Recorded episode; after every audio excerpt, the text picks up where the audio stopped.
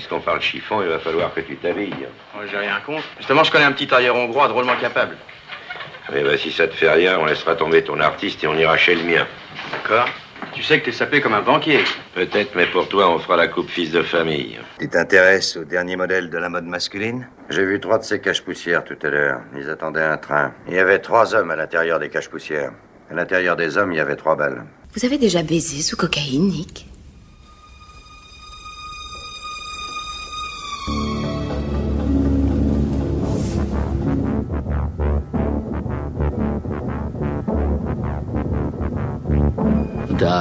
Side of the Force is a pathway to many abilities some consider to be unnatural.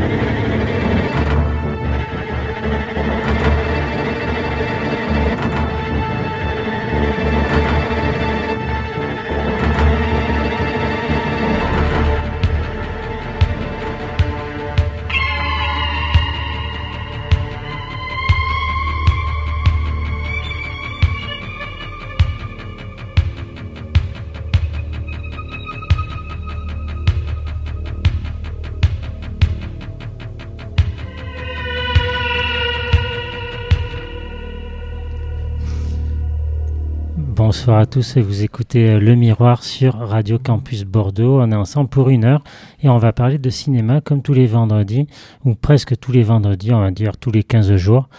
Euh, c'est pas assez fort dans les casques. Allez, je vous mets un Ah. petit peu Ah plus bah de son. bien. On, Voilà. était, on était tout perturbés, excusez-moi. Ah oui. En face de moi, j'ai euh, Morgane et j'ai Lucien. Salut tous les deux. Bonsoir. Bonsoir. On salue Mélissa qui a dû nous quitter pour des ra- raisons familiales. Mhm. Voilà.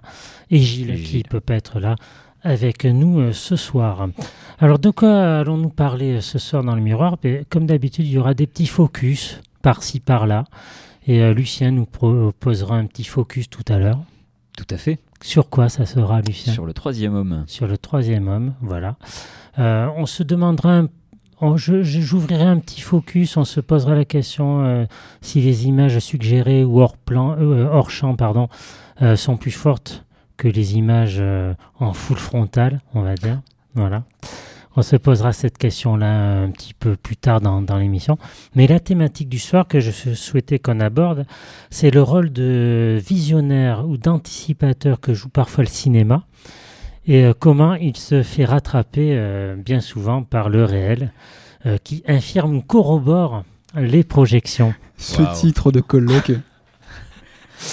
Donc euh, oui, alors c'est un peu pompeux euh, comme euh, peut-être euh, thématique. c'est- large quoi. C'est large, mais quand même c'est assez facile à comprendre. Oui. Hein, Lucien, vas-y, c'est- t'as compris quoi? Bah, J'ai compris qu'on ba- parlerait d'anticipation dans les films et de, de- du lien avec le réel, de ce qui est anticipé ou pas Oui, voilà, par dans la fiction. Mhm. Voilà.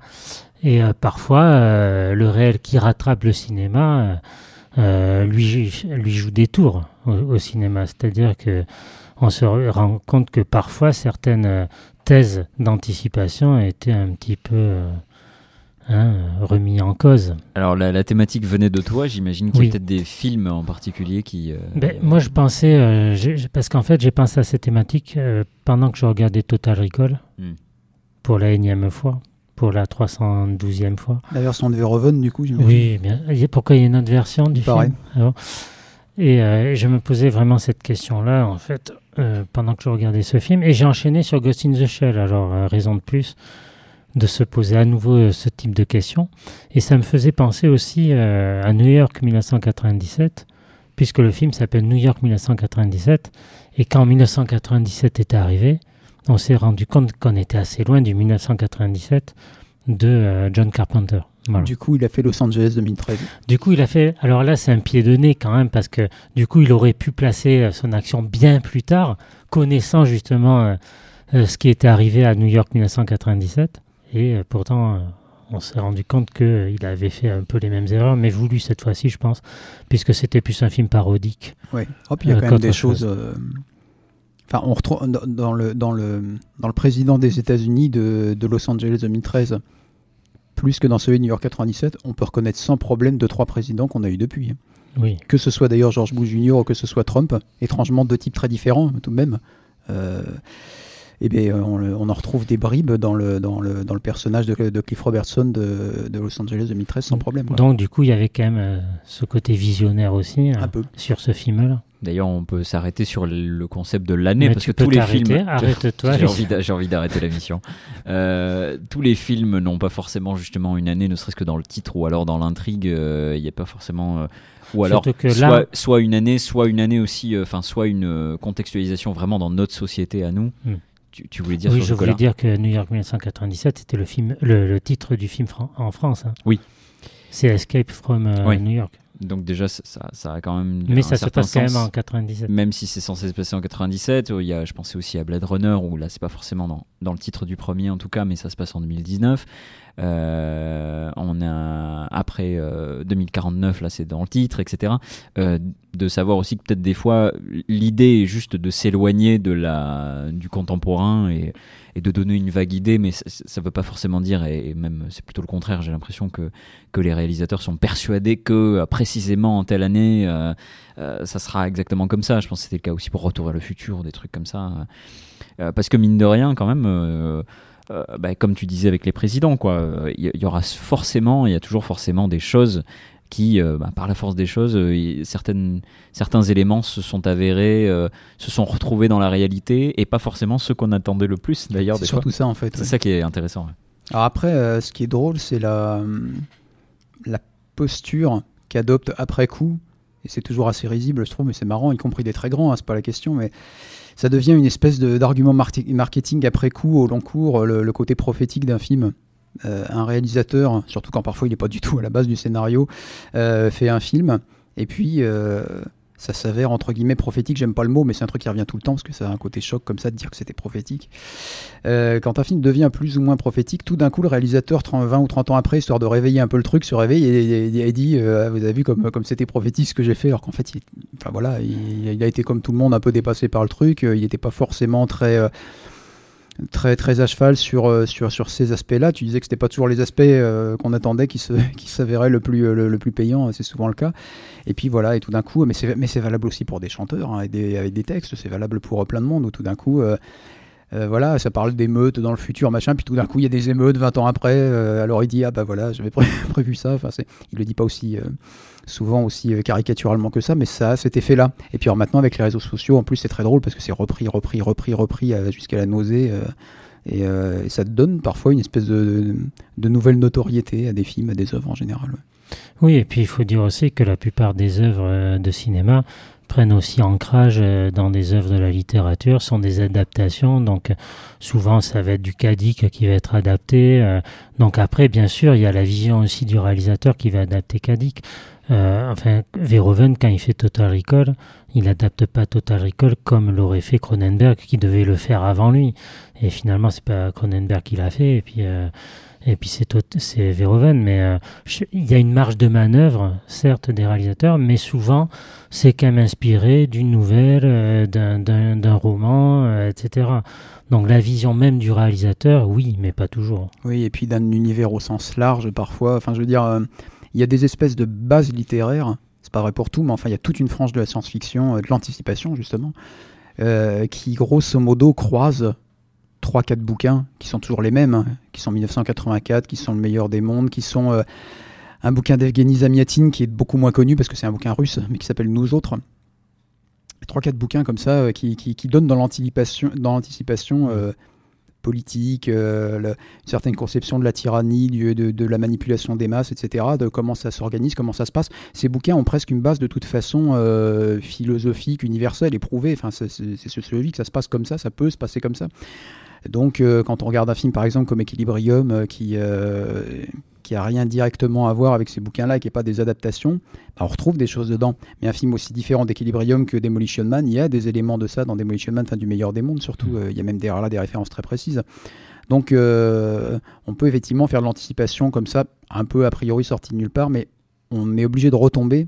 J'allais dire, ouais, presque, on est obligé de retomber dans ces espèces de gros trucs bah Parce que ce sont des choses philosophiques, ce sont des, les, écrivains qui, qui, qui, ont écrit ces bouquins sont généralement des gens qui sont férus d'histoire, qui sont férus de philosophie, de sociologie, de psychologie, qui croisent tout ça et qui ont de toute façon plus ou moins déterminé la formule. Donc euh, on la retrouve.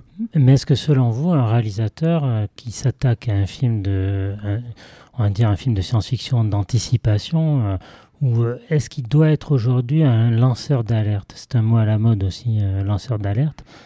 Est-ce que, est que pour vous, le cinéma doit avoir ce rôle-là d'être un lanceur d'alerte? Parce que le cinéma traite plein de sujets, des, sujets contemporains, mais des sujets de, de demain aussi.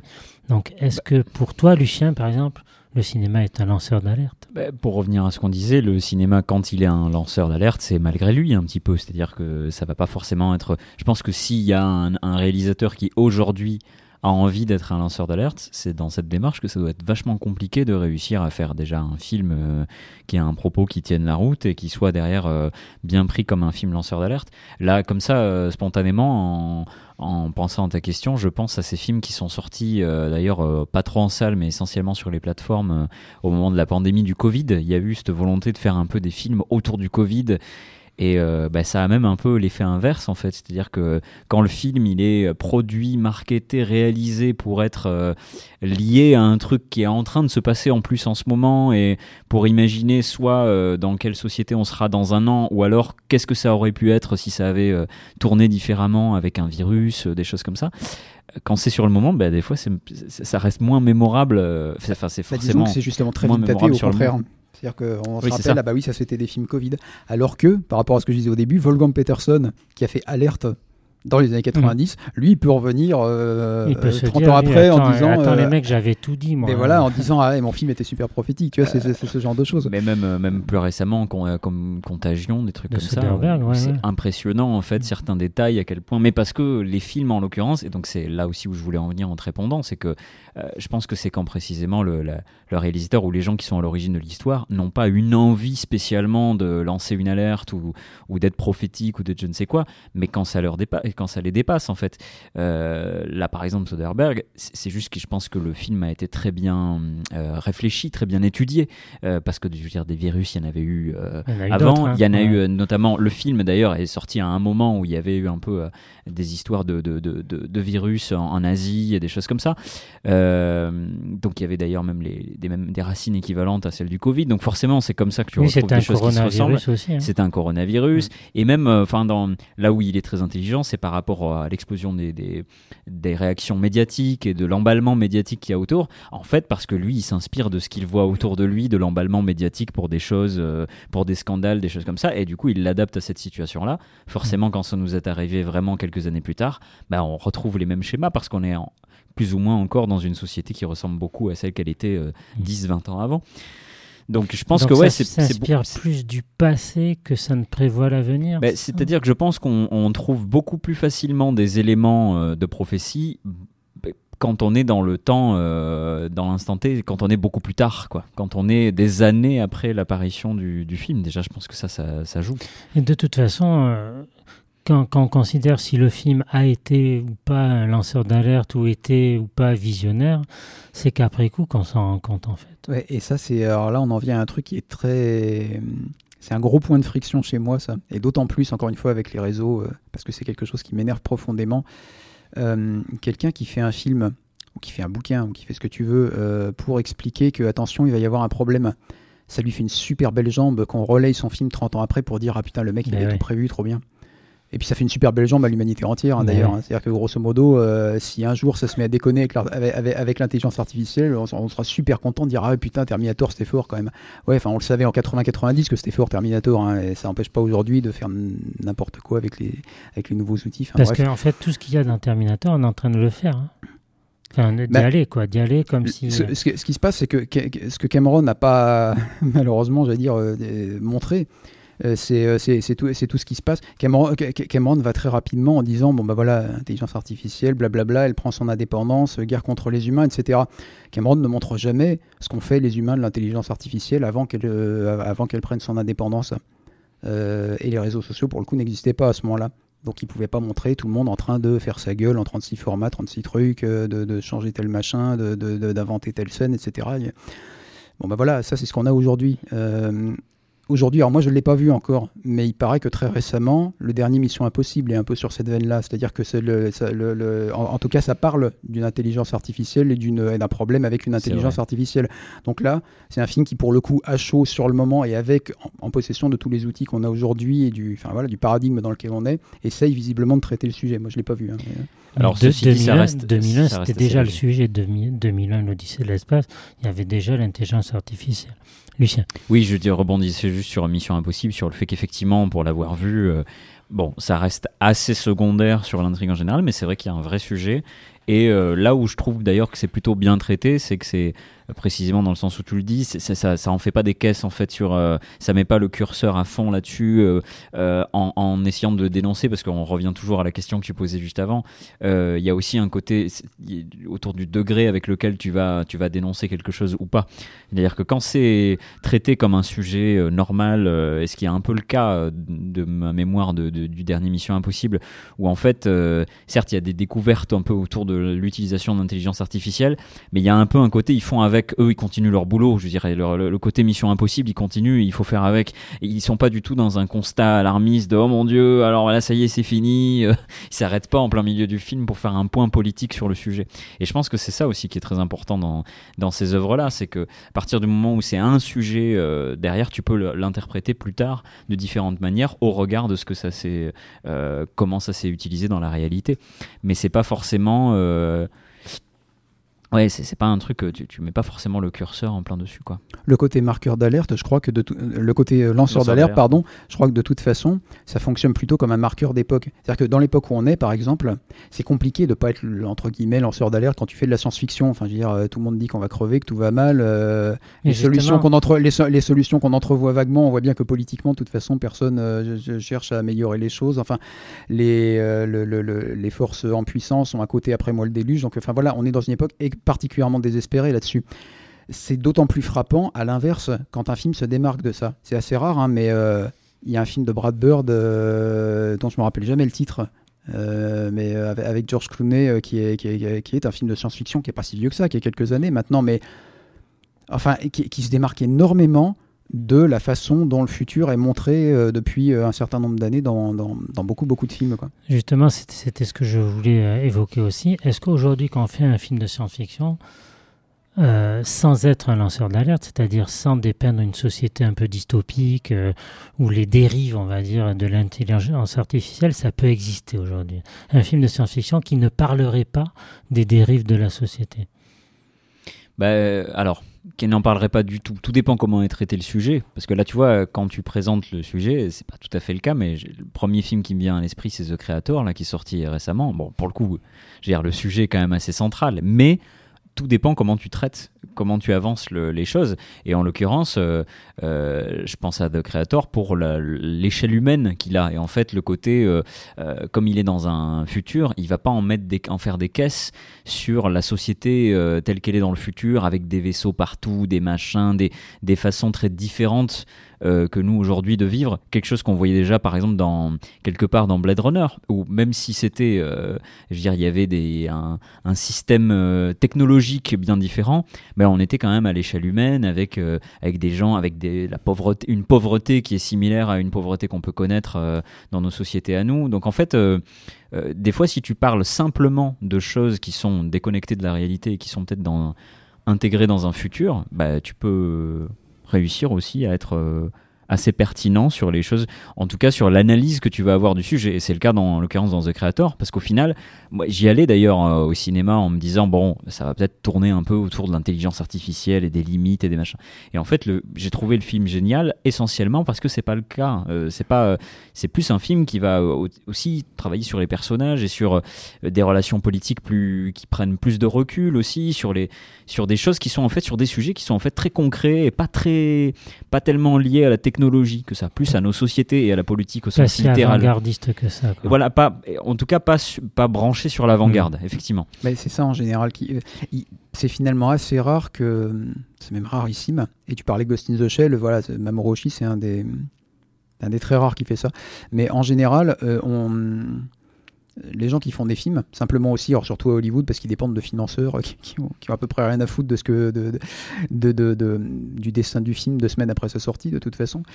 Euh, tu es, forcément amené à, travailler pour le public de maintenant, qui voit le film euh, aujourd'hui. Donc tu peux faire un film euh, qui s'appelle La planète des singes, ou qui s'appelle, enfin voilà, qui se passe dans, dans des dans des sphères euh, hallucinantes très très très très très loin de nous. Il y a un moment ou un autre où le film il dira toujours plus sur la période où il a été fait euh, que sur le soi-disant futur euh, machin. Donc à partir effectivement du moment où, tu es forcément amené à croiser différentes choses, à parler effectivement de, à créer un monde où tu parles de politique, où tu parles d'économie, où tu parles d'écologie, etc., etc., bah, tu parles de celle d'aujourd'hui automatiquement. Enfin, en tout cas, tu parles des questionnements qu'on a aujourd'hui. le,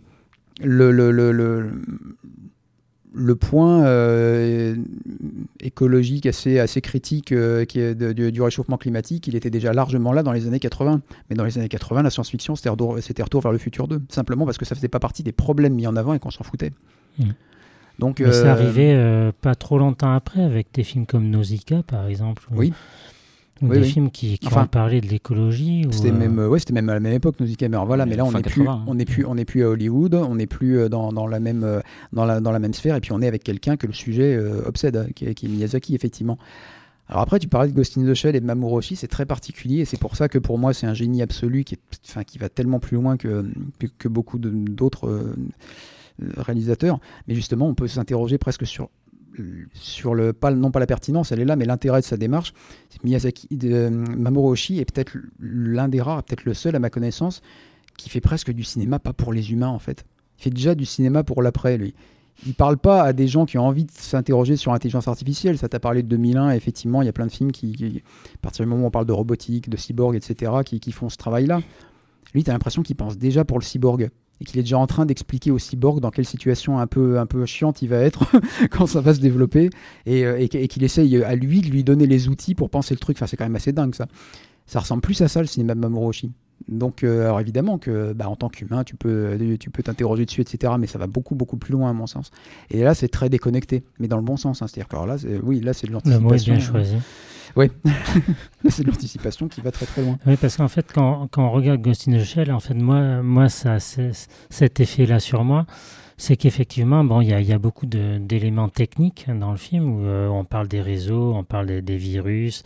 C'est assez indigeste au début du film, surtout, où on nous explique plein de trucs et puis euh, on peut, si on n'a pas envie de, de s'y mettre vraiment, on peut complètement lâcher euh, prise par rapport au, enfin, lâcher complètement la vision du film. Il, te, il te prend pas par la main du tout. Hein, il te prend pas par la main tout de suite. Ben, il faut que tu ingurgites en fait pas mal de choses alors que ça parle juste d'un virus qui prend conscience qu'il est vivant en fait. Hein.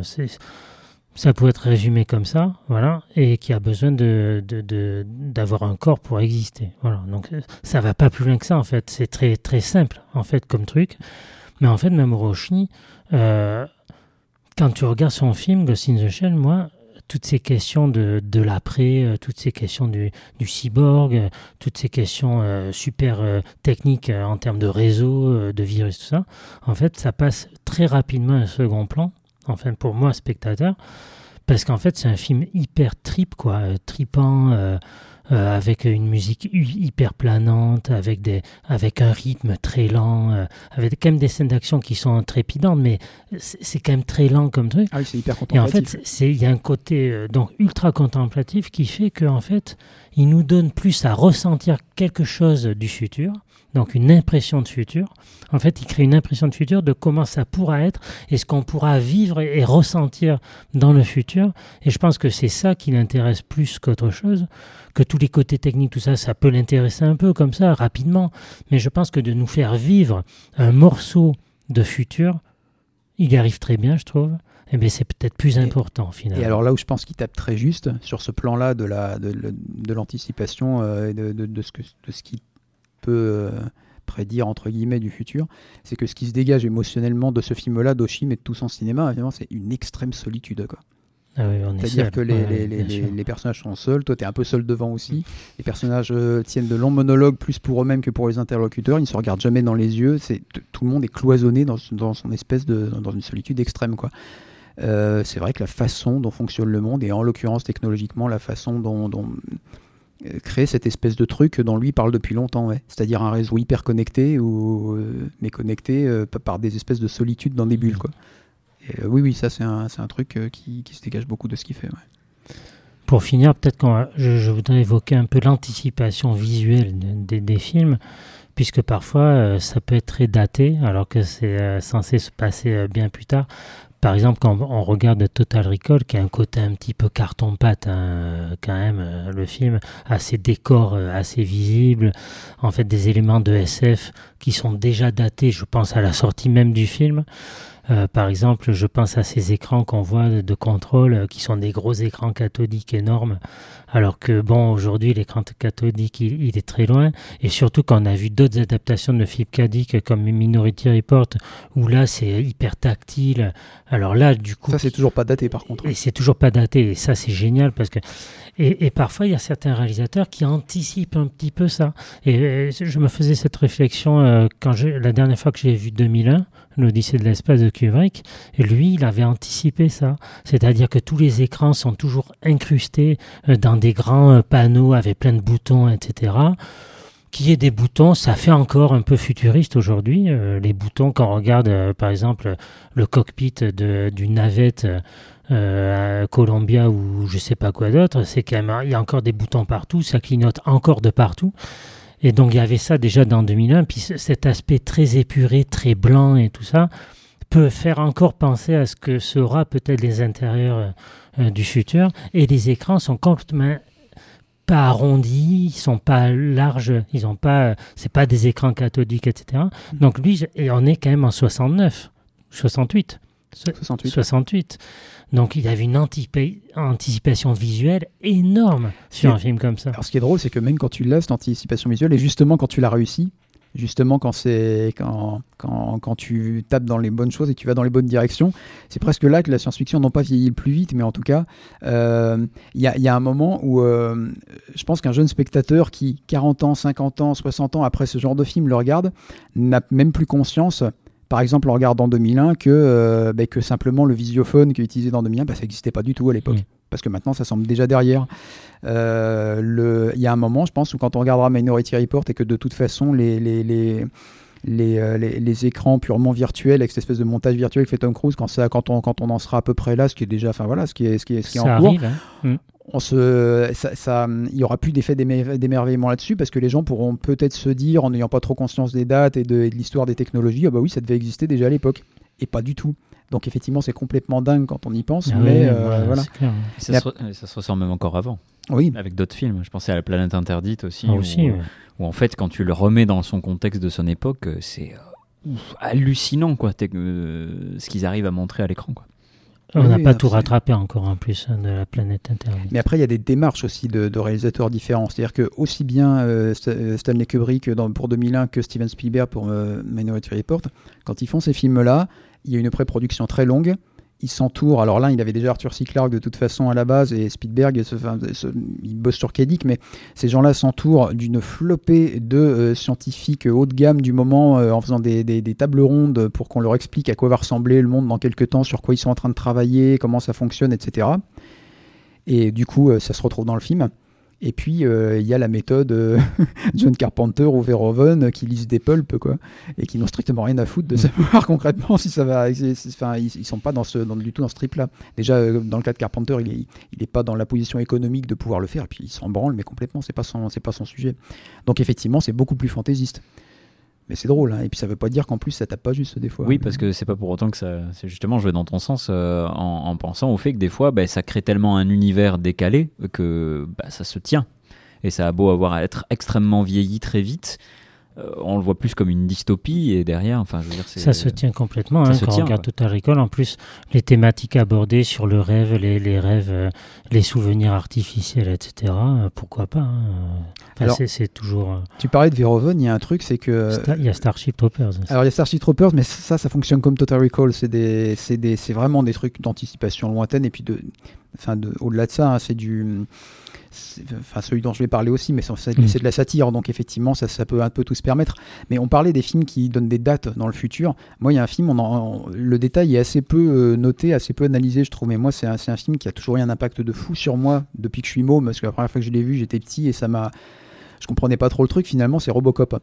Robocop est un film qui n'est pas daté. Robocop est un film qu'on dit être un film futuriste. Quand je l'ai regardé quand j'étais gamin, Robocop, j'ai pas vu un film futuriste du tout. Euh, déjà, je suis pas américain et euh, j'ai vu, euh, voilà, j'ai vu des trois avec des flics, avec des, enfin, ça me semblait pas si futuriste que ça. Ça me semblait pas déconnant que les policiers en état de crise soient amenés à vouloir faire la grève. Ça me semblait pas déconnant qu'on veuille faire un Delta City, ville du futur, etc. dans l'époque, ça semblait pas déconnant et c'est pas daté. Donc Robocop, c'est une espèce vraiment de, de, bifurcation de réel où effectivement on se dit oui, mettons, c'est des films qui disent mettons que dans quelques années on en soit là mais ça ne le date pas. Ce qui fait que, évidemment, les choses ont changé. Évidemment, encore une fois, le temps passant, c'est de plus en plus difficile. Mais on peut regarder Robocop aujourd'hui. Il n'y a pas de date. Tu peux pas avoir le truc de 2017, 2001, mhm. on en était là, on en sera là. Tu regardes le film aujourd'hui, ça peut encore te dire, ça se passe aujourd'hui, puis voilà, en gros. Et c'est pas déconnant, quoi. Donc ça, ça a une force de résistance assez, assez balèze quand tu situes pas euh, temporellement un truc aussi. Allez, on va peut-être refermer la page de, cette thématique. Finalement, on avait quand même pas mal de trucs à dire. Bien sûr. Juste pour euh, finir peut-être sur le, côté un petit peu l'environnement dont tu parlais, euh, euh, anticiper la, crise climatique, etc. Il y avait quand même un film de science-fiction qui abordait ces thématiques. C'était Silent Running. Et c'est peut-être à revoir avec ce qu'on on sait aujourd'hui parce que c'est quand même un mec, un jardinier dans l'espace en fait, hein, euh, qui essaie de faire persister euh, dans une capsule eh bien, euh, les vestiges de la nature qu'on connaît aujourd'hui, hein, c'est-à-dire tout ce qui est végétal, etc. Et donc il y avait quand même, c'était abordé dans ce film-là et ça remonte quand même à, bien plus loin encore que les films qu'on a cités. Allez, on passe complètement à autre chose, mais on reste quand même. Allez, on va faire un, petit lien, hein, Lucien puisque tu nous as choisi une musique de Blade Runner. De d'Evangelis ou de, de Blade Runner, tout à fait. Allez, on écoute. I've seen things you people wouldn't believe. Attack ships on fire off the shoulder of Orion. I watched sea beams glitter in the dark near Ten House Gate.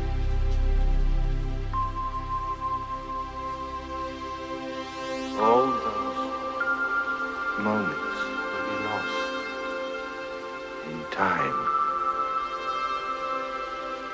Like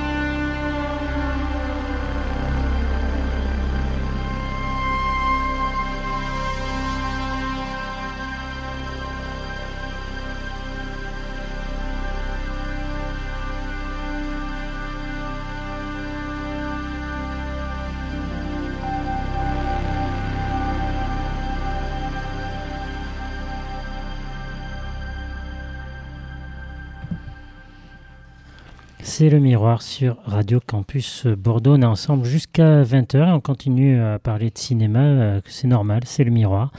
Et euh, c'est avec Lucien que ça se passe maintenant. Oui, tout à fait, parce que j'ai rattrapé pas plus tard qu'hier soir un, grand classique de Carol Reed euh, en regardant Le Troisième Homme sur une plateforme qui fait une grosse, une belle part au cinéma de patrimoine. Et, du coup, ça faisait un moment que je voulais voir ce film-là. et, et qui est tourné en, grande partie sur, les, sur lieu en fait euh, réel euh, à Vienne euh, sur l'après-guerre. le film est sorti en 49 et, et, l'action est, censée être contemporaine. Donc on est dans un Vienne qui est en train de se remettre de la, de la deuxième guerre mondiale. donc on est dans une ville avec des ruines, des choses comme ça.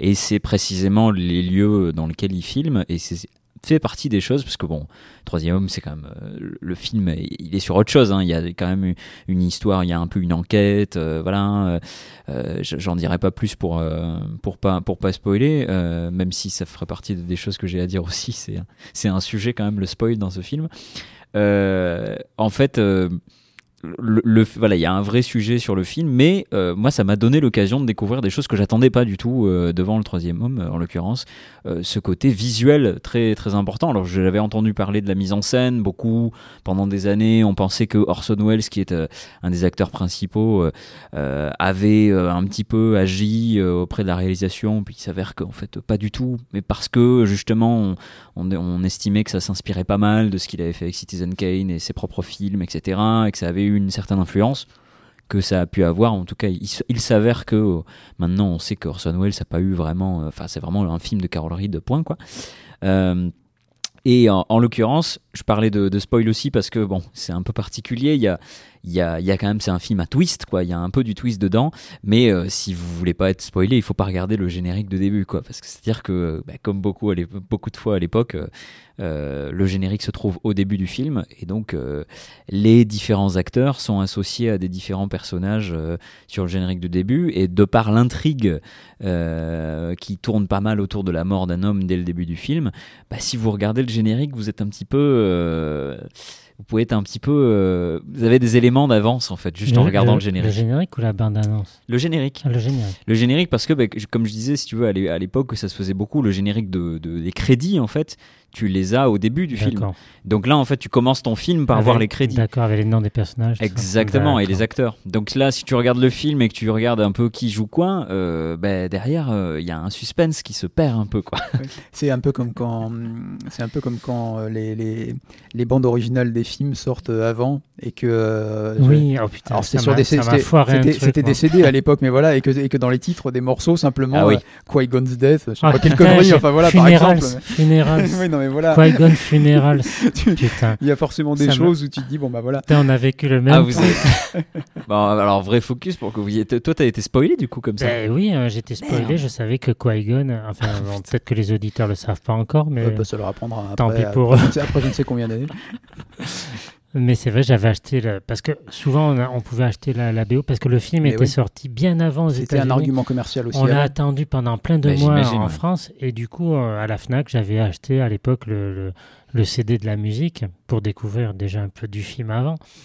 Et, c'est le euh, risque. Par contre les titres, euh, les titres sont terribles sur le CD de la menace fantôme. Donc ça m'avait bien spoilé le truc quand même. Mais c'est souvent ça d'ailleurs, effectivement. J'avais essayé de l'oublier après, je m'étais dit non, j'ai pas lu ça. ça. Et c'est pour ça que parfois certains compositeurs font un effort justement en sachant que la, la, la, bande originale va sortir avant pour nommer de manière beaucoup plus floue euh, certains titres pour pas qu'on. ou alors pour qu'on même qu'on s'imagine des choses qui au final n'arrivent pas du tout dans le, concrètement dans le, dans le film. Mais euh, pour revenir du coup au troisième homme, euh, bah, comme je disais, j'ai particulièrement apprécié non seulement la réalisation, mais ce que ça montre de Vienne quoi, en, décor réel. Alors il y a eu euh, une partie qui a été faite en studio, mais c'est vraiment, ça devient un personnage, un des personnages principaux. D'ailleurs, la, ville est très active quoi, dans, dans l'intrigue et dans le déroulement de l'histoire. Elle est créditée la ville au générique bah, Elle pourrait, ouais. Elle pourrait, surtout que, enfin, ce, tournage, bon, après, c'est un film incontournable, mais il y, a beaucoup de choses, beaucoup d'anecdotes autour de ce tournage, certaines dont vous en avez peut-être euh, entendu parler, mais euh, il y a toujours des petits trucs un peu mystérieux d'époque. On est quand même en, plus déjà dans, la guerre froide, euh, donc et puis on est vraiment plus que le lendemain de la guerre, donc euh, ça se ressent. Et il y a, après coup, ben, on a découvert des choses, comme le fait qu'il y avait euh, notamment une grande facilité à tourner à Vienne parce que ça permettait euh, d'espionner. donc il y avait, il y a beaucoup, des années plus tard, en fait, de techniciens sur le tournage qui te racontent que, oui, bah, il y avait des mecs qui savaient pas qui c'était, ils étaient là sur le tournage, ils participaient, ils soulevaient des caisses, mais ils voyaient bien que ils n'étaient pas dans l'équipe du film. Donc il y a, y, y a une vie, en fait, autour du film. Et je trouve que de rien, euh, il y a encore pas mal de choses qui se voient en fait euh, à l'image, donc en l'occurrence le, les lieux. Et c'est vrai que oui, je voulais faire peut-être un, petit focus sur euh, sur ces choses, comme on, parlait de mélanger le réel avec la fiction tout à l'heure, ce, truc-là aussi de quand quand de manière assez intelligente, les réalisateurs et les réalisatrices montrent un, un, vrai lieu quoi et, la façon avec laquelle ils vont s'en servir dans l'histoire. Je sais pas si c'est quelque chose qui vous touche particulièrement ou pas ah, au cinéma À l'échelle d'une ville, ça me, ça me touche énormément, énormément dans le, dans le, dans le cinéma italien des années 70. Ah bah Parce que dans, euh, surtout dans ce genre qu'on appelle le giallo, il n'y a pas que celui-là, mais enfin, c'était un cinéma qui était euh, en, en sous-main toujours très politique. Après, le côté, euh, le côté brut de la politique, où ça se voyait beaucoup, c'était plutôt les polars, euh, de façon générale, où là, le contexte était, euh, était donné, et tu savais dans quelle ville ça se passait, dans quel coin, etc. Le Giallo était un truc, a priori, beaucoup plus fantasmatique, beaucoup plus déconnecté, très stylisé. Mais, mais justement, parce que c'est très stylisé, bah, tu n'obtiens pas le même film du tout quand tu le tournes à Rome, quand tu le tournes à Venise, quand tu le tournes en Angleterre, parfois à Londres, quand tu le tournes dans certains coins de Rome ou de, ou de Florence, etc. Et oui, euh, là, le décor joue un, rôle euh, monstrueux à tous les niveaux. C'est, vraiment, euh, ça imprime le film à un point, un point pas croyable. Il y en a pas tant que ça, mais ils sont très marquants. Moi, j'adore les films qui sont tournés à Venise. Pas tant parce que la ville est jolie, justement. J'aime bien les films qui généralement montrent un Venise un plutôt plutôt craspec, un peu plutôt mais il y en a deux, trois, euh, pas que des films italiens. Il y a Ne vous retournez pas, qui est euh, Don't Look Now, qui est un des plus connus là-dessus. Et la Venise de Don't Look Now, elle est hallucinante. Elle, ressemble un peu au cinéma italien dont tu parles. Ben, il y a quand même de ça, oui. Parce mm. qu'elle a été un peu. Euh, il y, a, le, film qui s'appelle Qui l'a vu mourir, mm. d'Aldo qui est très. Voilà, qui montre un peu ce type de Venise là aussi. mais. Mais voilà, mais il y a des films français beaucoup plus inattendus comme Le Guignolo qui se passe en partie à Venise. Enfin voilà, mais ça, ça, ça, imprime des choses euh, très particulières. T'as l'impression que ça rejaillit sur la lumière évidemment, mais sur la musique, sur la sur l'atmosphère, sur euh, même sur la façon de tourner des fois aussi. Hein. Oui, ouais, ouais. Qu'un réalisateur qui euh, qui est un peu, on va dire qui est habitué à son pays, euh, quand il se retrouve à filmer euh, dans une autre ville, il peut être un peu décontenancé, euh, essayer de faire un peu la même chose que ce qu'il faisait chez lui, et puis finalement ça marche pas trop, donc il, il tâtonne un peu plus. on a vu pas mal de réalisateurs comme ça qui étaient un peu pas très à l'aise à l'extérieur. Mais c'est c'est Dario Argento qui racontait, alors il le raconte bien bien après, rétrospectivement, après après analyse, mais Dario Argento devait faire un film qui s'est finalement appelé Le syndrome de Stendhal euh, aux États-Unis, parce qu'il avait tourné deux films là-bas. Ça n'a pas pu se faire pour plein de raisons économiques, euh, enfin, problèmes avec les studios, etc. Il est revenu, il est revenu en Italie, il l'a fait avec sa fille Asia et, principalement un peu à Rome et puis à Florence surtout. Et quand tu vois ce dont parle, hein. bah oui, mais voilà, mais il le dit lui-même en fait, euh, ce vu, ce dont parle le syndrome de Stendhal, ce qui est censé montrer, en fait, ça peut pas se faire aux États-Unis. En tout cas, Argento est pas à l'aise à trouver des coins aux États-Unis qui lui évoqueraient ce truc-là. Qu'il y a, pas, il y a beaucoup de choses aux États-Unis, mais il n'y a pas cette puissance euh, séculaire vraiment des lieux qui, qui charrient euh, de, l'Antiquité, quoi. Et, et, il a pas pu le faire là-dedans. Après, il y a même des, il y a même des gens qui vont jusqu'à dire, c'est pas tout à fait mon avis, mais que même quand Argento fait ses films américains, c'est-à-dire Deux yeux maléfiques, puis Trauma surtout, quand il va faire Trauma là-bas, en termes de décor, il sait pas quoi filmer, il n'y arrive pas, ça patauge parce que parce qu'il est pas chez lui et qu'il n'a pas le, il a, il, a pas les marques euh, italiennes quoi. Je trouve pas tout ça tout Est-ce qu'il travaille aussi avec la même équipe? Non, en plus, bah non. Ah non. Ça, vient peut-être ça aussi change aussi les choses évidemment, ouais. Ah Alors dans le cas de Carol Reed et de et de et, de, et du troisième homme, je peux pas trop en parler parce que je l'ai jamais revu ce film. Je l'ai vu euh, il, y a longtemps, vraiment à l'époque où il fallait voir des, des, films avec Orson Welles, tout ça. Mais j'en ai, mais euh, à l'époque, pour tout dire, il m'avait pas énormément marqué tant que ça par rapport à d'autres. Je l'ai vu trop jeune, tout bêtement. C'est toujours un film de cinéma qui m'ennuyait encore un peu à l'époque et je l'ai jamais revu depuis. C'est un film que je dois revoir depuis des années. J'ai pas eu l'occasion pour l'instant.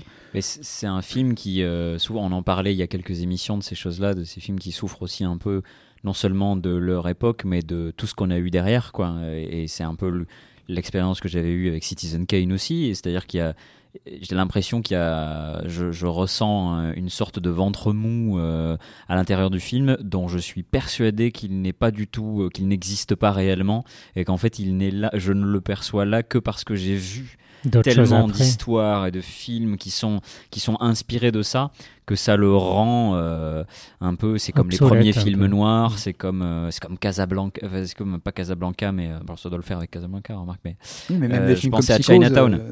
ouais, qui est qui est génial mais il y a plein de tellement de trucs qui sont venus puiser là-dedans que ah oui, Psychose aussi, comme tu disais. Je repensais un peu à ton histoire de générique qui spoil tout à l'heure avec euh, pour Seven de Fincher, où euh, en fait, dans le générique du début, mm. bien sûr, il n'y a pas Kevin Spacey qui est écrit.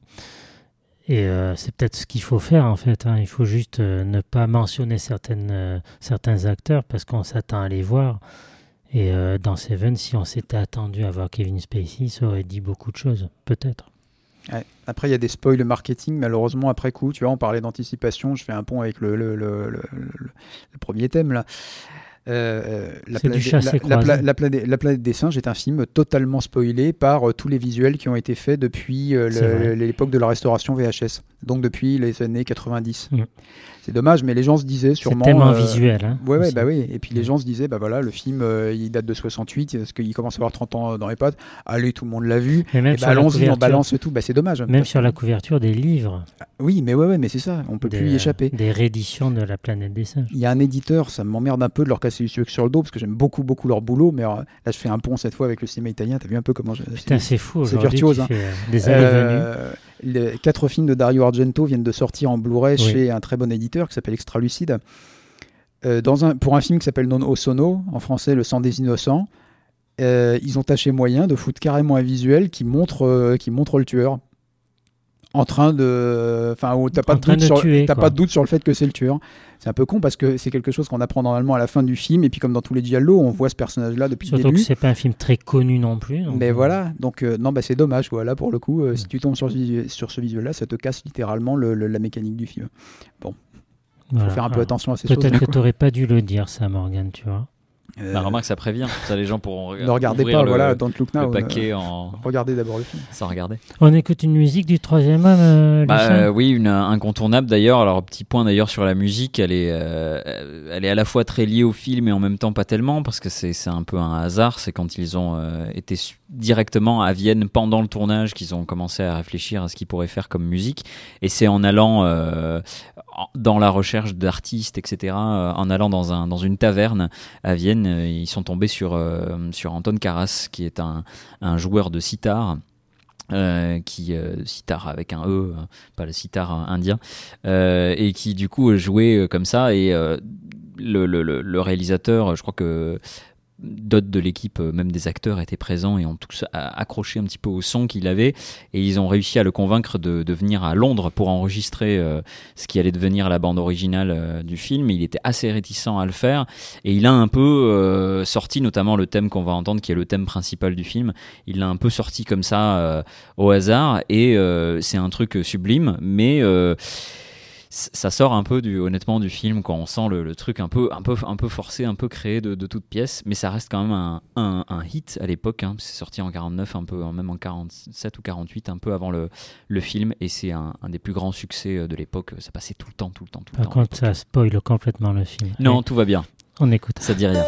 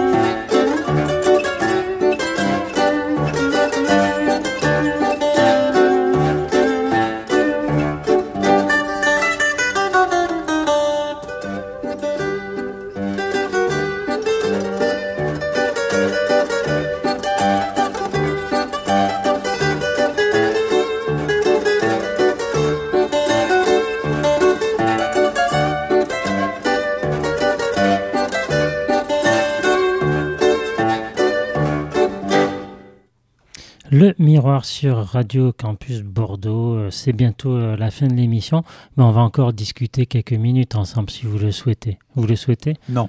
Non bah Alors salut, c'est Passeport tout de suite. deux semaines. Non, allez, on va. Je j'ai vu dernièrement, comme beaucoup de gens euh, sont allés le voir aussi, euh, la zone d'intérêt de Jonathan Glazer. Je sais pas si vous l'avez vu. Pas encore. Pas Pas encore. encore, pas encore. Donc je, Je de ne toute façon, je vais pas spoiler. Je suis pas là pour ça. euh, ne vous inquiétez pas. Vous connaissez tous un peu quand même euh, de Oui. quoi parle le film, euh, puisque le film s'intéresse.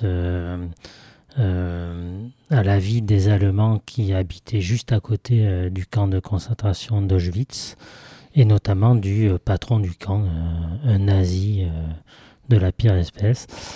Et donc voilà, donc le film montre pas l'intérieur des camps, bien sûr. Il s'intéresse vraiment que ce qu'il y a, la vie vraiment de ces Allemands à côté.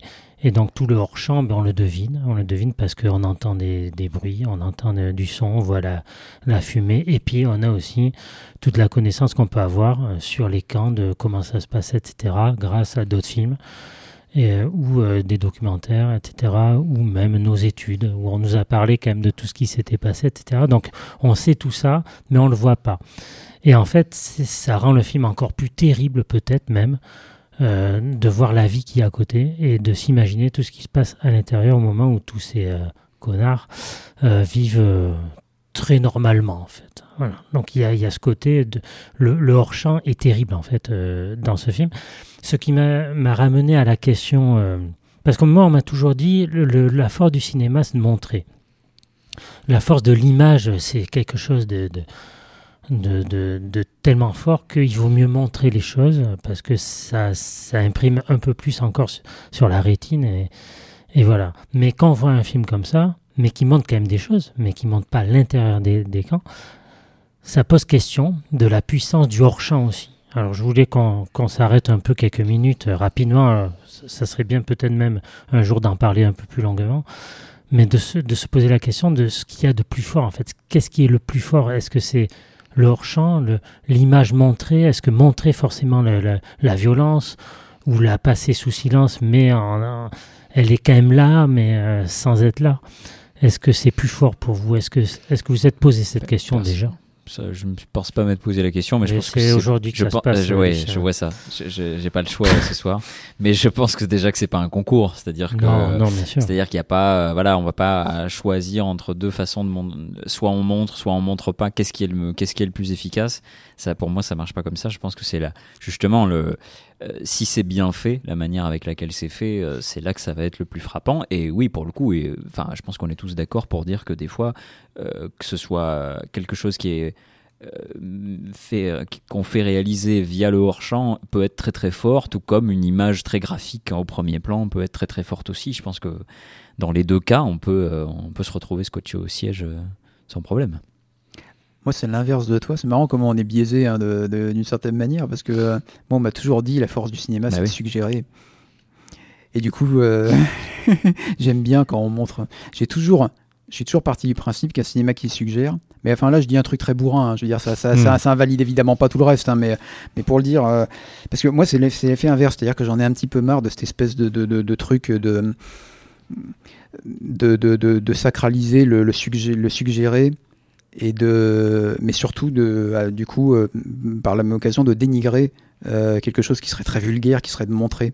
Moi quelque chose qui montre pas je trouve ça timide. Maintenant bien évidemment que la suggestion est très bien. Je, je sais pas si c'est si c'est plus fort de montrer ou pas montrer tout dépend comment on montre déjà. Si tu fais street trash tu montres beaucoup à la fois ça a aucun effet en termes de, de, de, de, strictement aucun c'est vachement bien hein, mais ça a aucun effet en termes de euh, d'oppression.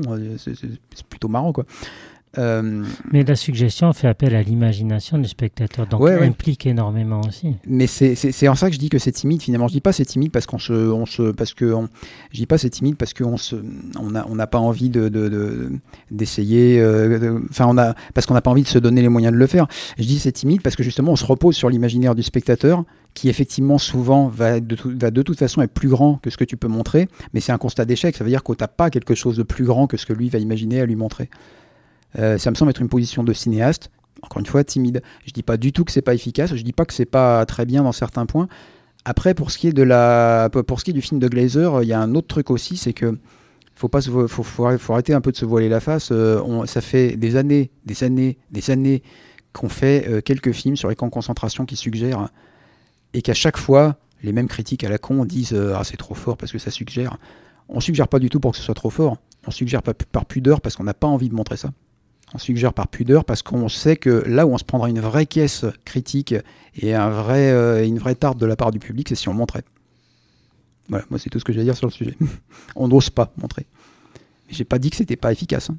Ça s'est vu d'ailleurs dans l'histoire. Il, il, y a des cas d'extraits de, films euh, assez, assez démonstratifs. Parfois jugés trop démonstratifs alors qu'ils ne montent pas au final avec le recul et, tant de choses tu que prends ça. une levée de bouclier. Ou là, fallait pas faire ça. Euh, ouais, des choses et même des choses qui ont été euh, interdites, quoi, qui n'ont pas pu être vues pendant plusieurs années à cause d'une scène assez graphique dans, dans le contexte précis d'ailleurs des camps de concentration. Dans, dans 700 ans, on n'aura aucun problème à montrer bah les camps et les choses les plus dégueulasses. Les gens s'en foutront. Ils seront plus dans le, dans le traumatisme du génocide juif on sera passé à autre chose, si on est encore là. Donc euh, exactement comme aujourd'hui, tu peux montrer la, catastrophe de Pompéi ou n'importe où Spartacus, euh, tu peux montrer les pires dégueulasseries euh, quand, il s'agit de gladiateurs. C'est pas, c'est, pas très, c'est, loin quoi. Bon bah les camps c'est trop proche.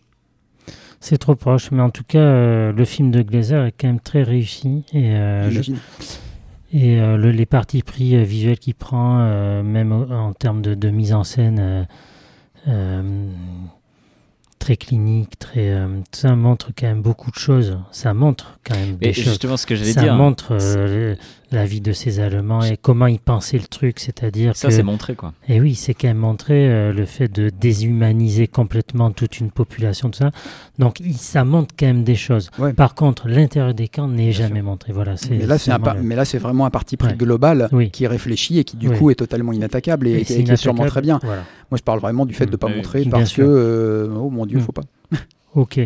Mais merci beaucoup à tous les deux d'être, euh, d'avoir dit ce que vous avez dit ce soir dans le miroir.